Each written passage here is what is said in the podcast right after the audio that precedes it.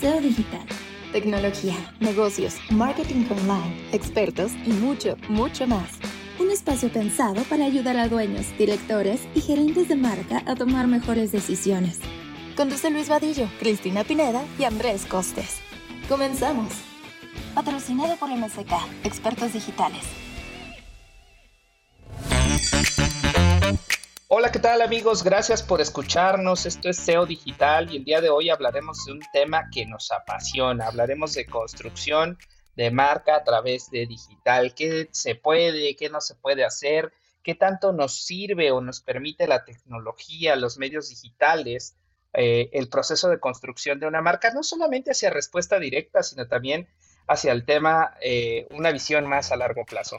Así que quédense, se va a poner bueno. Esto es SEO Digital. Desde que tenía 7 años, allá por mediados de los años 50 del siglo XX, Martin Neumeyer sabía que quería dedicarse a artista comercial.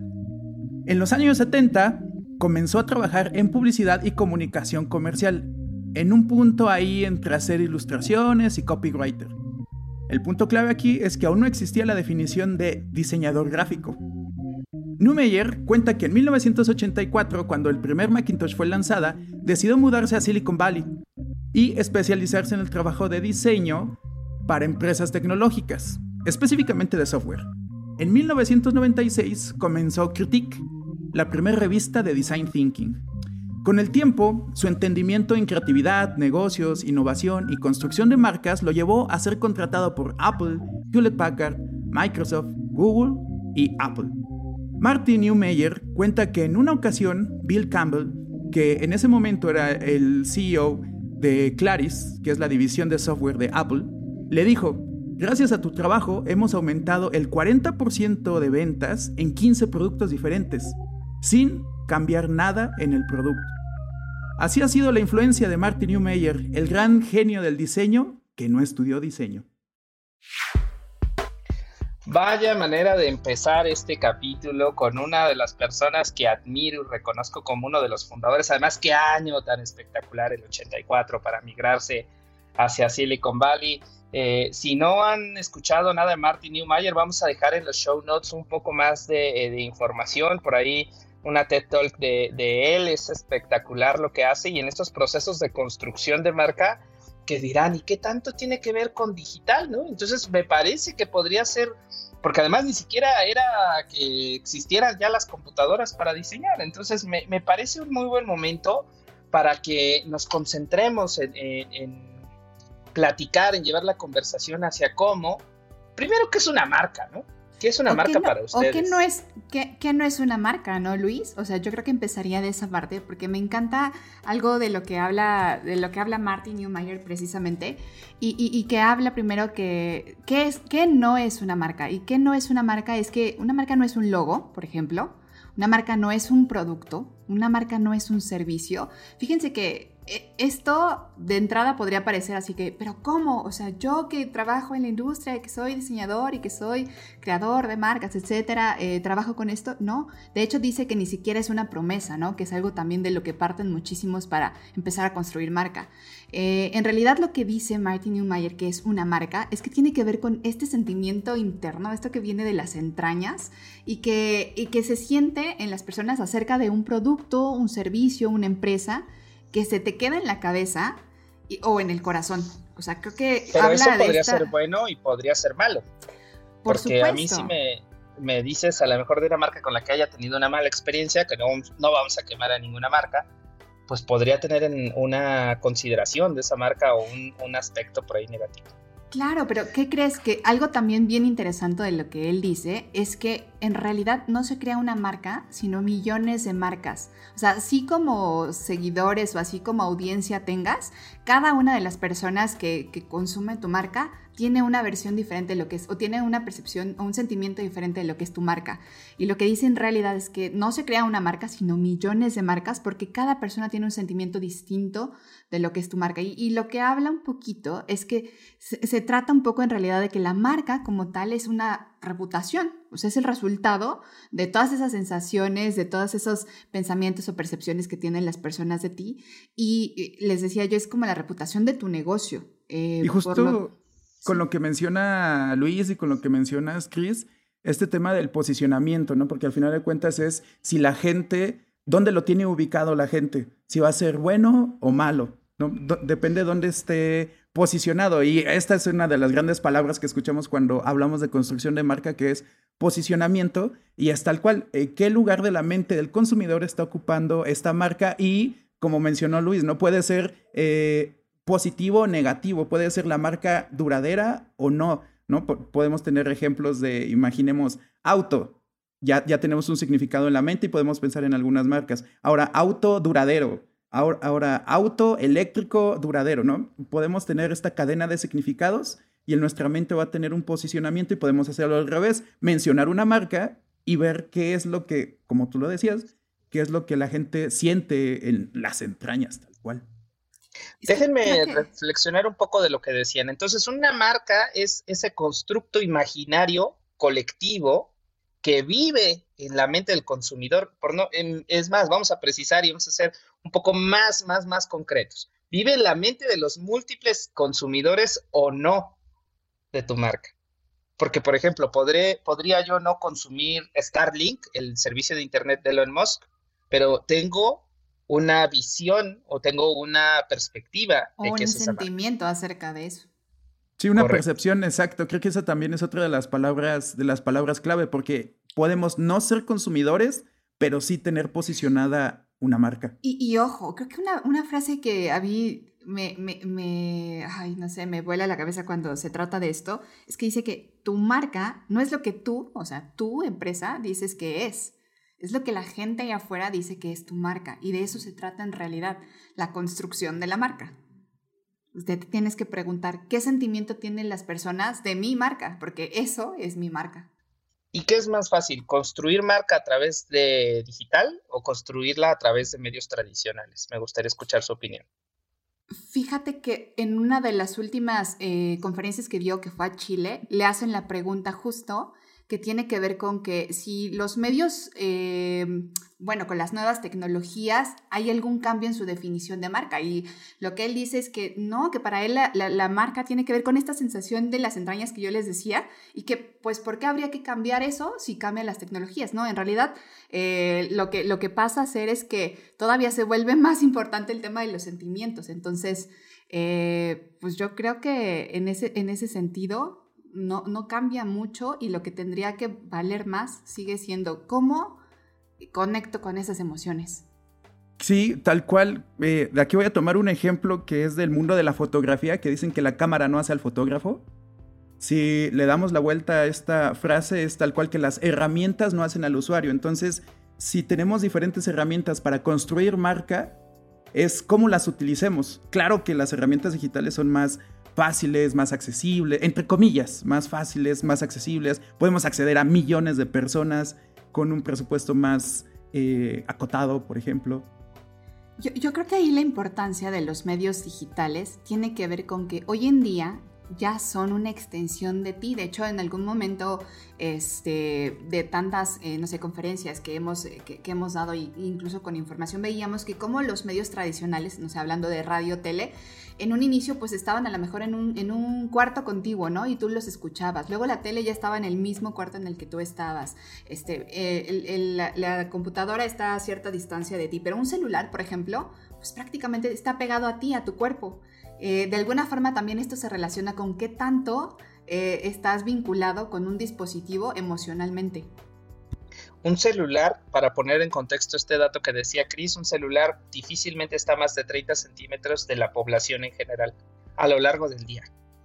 Entonces se vuelve una parte tuya y también creo que esto lo conecto con los episodios anteriores donde hablábamos acerca de las capacidades de los medios digitales el usuario espera reciprocidad, espera tener un feedback prácticamente instantáneo, están esperando eh, cosas en, tiempo real que se les escuche, es una comunicación de ida y vuelta y esto por supuesto que puede llevarnos a desarrollar de mejor manera un proceso de construcción de marca, pero también al mismo tiempo representa un reto muy importante porque tienes que estar listo y dispuesto a escuchar a tus consumidores o no consumidores.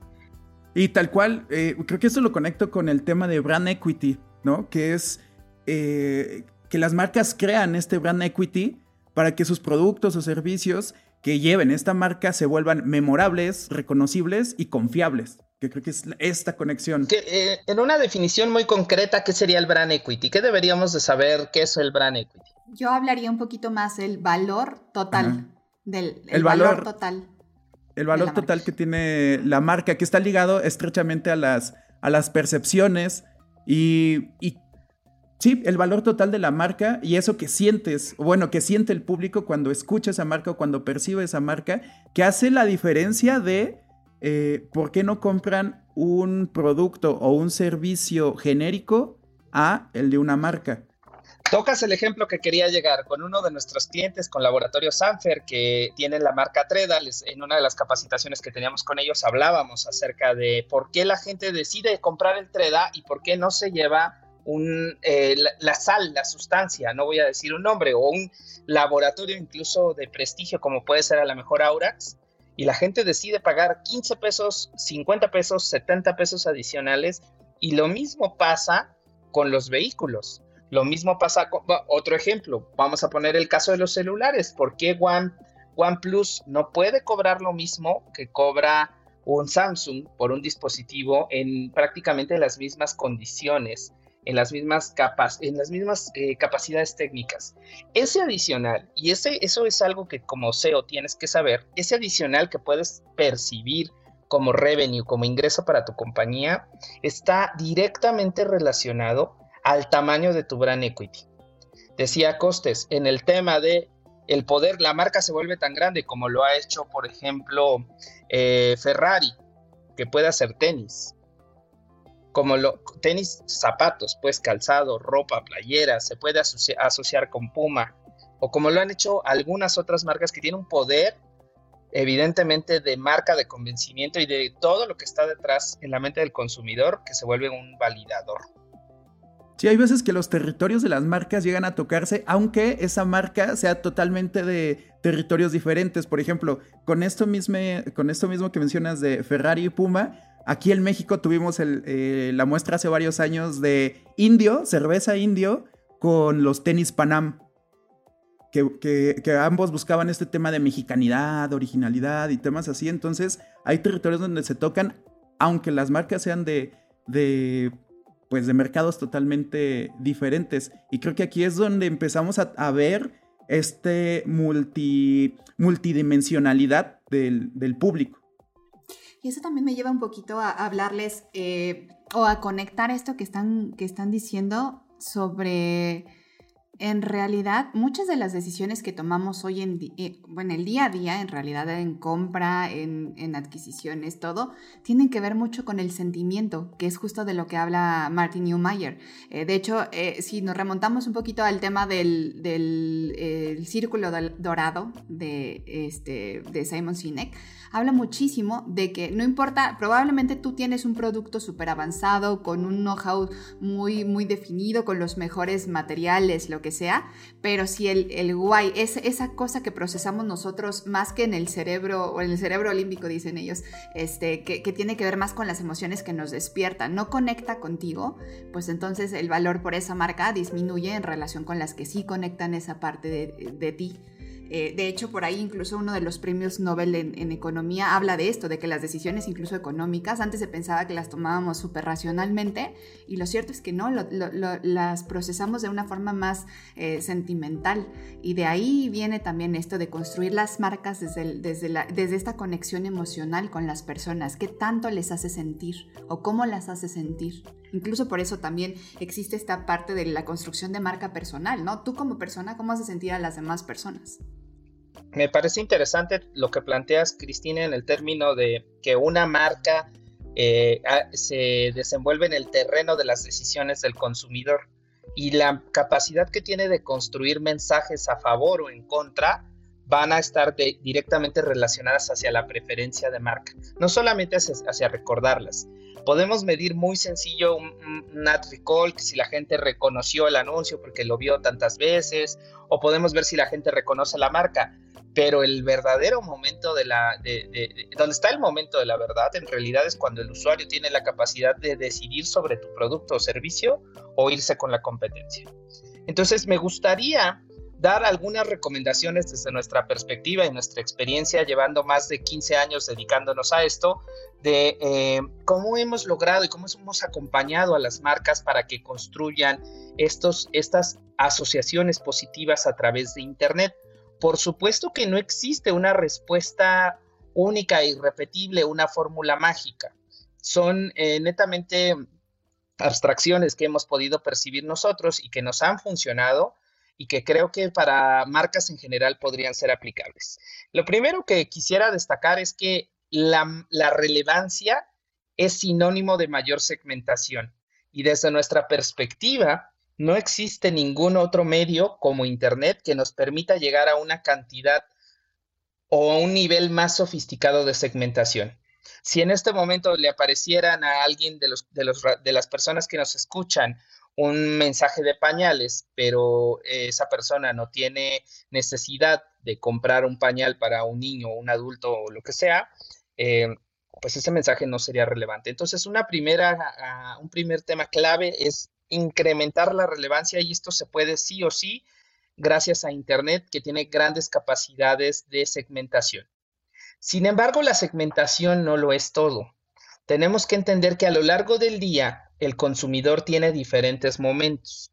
Es decir, al mismo tiempo puede ser un empresario que esté buscando inversiones, ETFs, fibras, rendimientos, criptomonedas, pero en algún momento del día es padre, pero en algún momento del día le gustan los deportes extremos, la música clásica, el rock, y tiene diferentes momentos. Entonces, una recomendación para construcción de marca a través de digital es poder mapear los momentos de ese usuario a lo largo del día y tratar de acompañarlo en el momento que sea clave.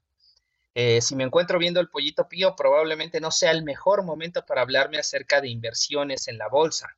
Entonces tendríamos que entender eso y las marcas tendrían que verse como un soporte, como un acompañamiento de marca.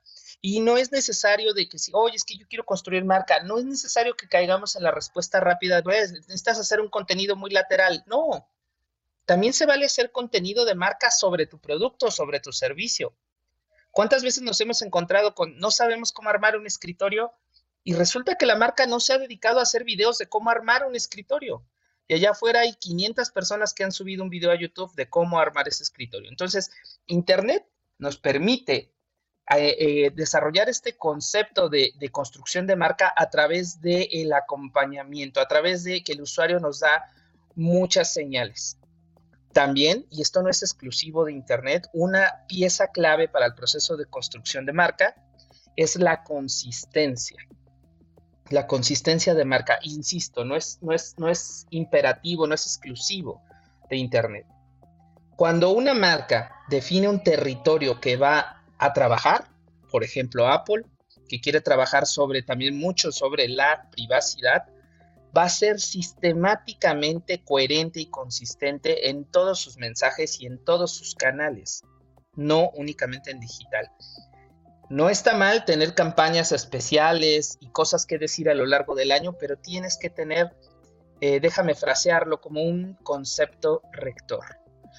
Otros elementos interesantes es la capacidad de personalización y sé que hemos hablado mucho en este, en este programa acerca de la privacidad y las implicaciones, pero definitivamente el nivel de personalización que digital tiene está por encima de muchos otros eh, medios tradicionales. Entonces, algún, eh, y bueno, en esta parte de las reflexiones creo que estaremos todos de acuerdo y lo decíamos que a mayor brand equity, mayor valor de marca, mejores ingresos e incluso, idealmente, un tema de mejor rentabilidad a nivel operación. Sí, Newmeyer mencionaba por ahí que hasta ayuda a la recompra automática. Es así, ya sabes cuál es. Creo que un insight muy, muy claro es cuando eh, las personas se van a vivir solas, o sea, ya salen del nido, dejan la casa de sus papás. ¿Y cuál es el cereal que compran? ¿Cuál es el papel higiénico? ¿Cuáles son todos los artículos para el hogar que compran? Pues los que compraba la mamá, los que veía en la casa. las marcas más... Es que lo hacen sentir bien. Los que lo hacen sentir bien. Tus marcas más, más afines o más... Eh, más entrañables puede ser, o a las que te acostumbraste, ¿no? O sea, marcas tan, tan de todos los días que ni que cuando hablamos de branding y todo, no sé, no pensamos en sote, ¿no? Por ejemplo o, estas marcas de todos los días. Me gustaría cerrar este capítulo escuchando sus recomendaciones que le harían a los directivos para el proceso de construcción de marca, especialmente a través de Internet, aunque ya entendimos que es un parte de un todo y que no es, es transversal a los demás medios.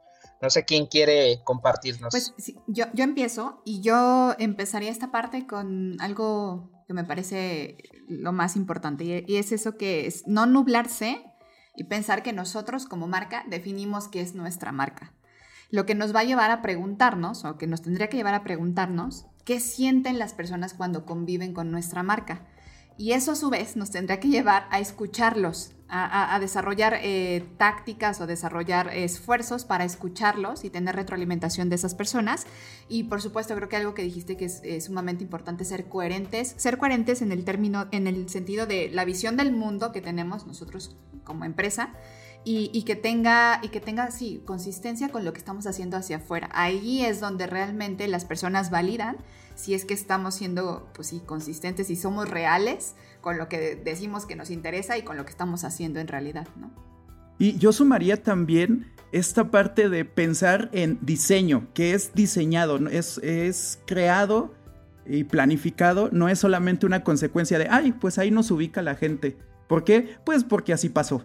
¿No? Sino debe de ser, creo que algo que debe de tener el, CEO es, el, CEO, es que sea un diseñador, no pensando en diseñador en gráficos o en temas así que es a donde comúnmente se va, sino eh, un diseñador es cualquiera que pueda idear formas de cambiar las situaciones existentes por unas preferentes, es decir, es este puente entre la visión y la realidad, entre lo que es y lo que puede ser. Entonces, creo que esa construcción de marca es dónde estamos ahora, escuchar a la gente, lo que mencionabas, Luis, ¿no? Este, están creando videos de cómo construir escritorios. Ah, ok, estoy escuchando. Pero también voy a llevar mi marca hacia donde yo quiero estratégicamente eh, ganar un, territorio. O sea, el que, el que ustedes decidan, pero se debe de diseñar ese camino. mencionaba igual Newmeyer en alguna, en alguna plática que, que dio Dice que es la diferencia entre decidir o diseñar tu propio camino. No, no, no solamente se trata de, tomar decisiones como si eligieras ropa en una tienda, sino tienes que ir a tu medida y al territorio que tú, que tú quieres. En ese sentido, me parece que la, la, conclusión de construir tu propio camino me parece sensacional y quisiera cerrar compartiéndoles un caso que desarrollamos un poco antes de la pandemia que nos llevó a una de las cinco campañas más exitosas de construcción de marca a través de, video en América Latina, a los Google eh, Premier Partner Awards. ¿Y cómo lo hicimos? Hay dos, dos temas clave. Necesitas un buen mensaje y necesitas una buena segmentación. Un buen mensaje, ¿cómo logramos posicionar una marca de renta de autos que nadie conocía en el país? Hermana de la líder de Hertz, en este caso estoy hablando de la marca Farfly. ¿Cómo logramos posicionarla con un buen mensaje? El video nativo digital pensado para YouTube con el arco narrativo de YouTube. Les vamos a dejar ahí en los show notes el arco narrativo. Empezar altísimo, empezar fuerte, tener los giros inesperados. Hicimos un comercial auténtico con un presupuesto limitado, no quiero decir bajo, pero limitado. Un buen mensaje fue clave y a través de video. Y el segundo elemento, la segmentación. Decidimos hablarle específicamente a un sexo específico de la población, en este caso a mujeres de un rango de edad específico que estaban buscando concretamente un viaje a las regiones a las que nosotros teníamos presencia, pero que no estaban buscando la renta de un auto, estaban buscando en el destino qué hacer, dónde hospedarse y demás cosas. Y nosotros salíamos con un video bien elaborado en lenguaje 100% nativo de digital y les mostrábamos esto a través de YouTube. Luego los captábamos a través de remarketing, que probablemente sería como un tercer elemento que ayuda también bastante en la construcción de marca. Spoiler alert, no lo usen en exceso, póngale un bloqueador de frecuencia para que no odies la gente de su marca Y con estos tres elementos, digo, la receta es un poco más compleja, pero en estos tres elementos logramos quedarnos con el 5% de un mercado muy competitivo, muy competitivo. Entonces, en términos generales, quedémonos entonces con un buen mensaje, utilizar eh, las plataformas de manera nativa y quedémonos con una muy buena segmentación que digital me parece que es el rey para desarrollar esto. Sí, sí, sí, muy de acuerdo con eso y creo que con esto podemos dar por terminado nuestro episodio del día de hoy. Les agradecemos mucho el habernos escuchado y nos escuchamos en nuestro siguiente episodio. Gracias. Esto fue SEO Digital, un espacio pensado para ayudar a dueños, directores y gerentes de marca a tomar mejores decisiones. Patrocinado por MSK, expertos digitales.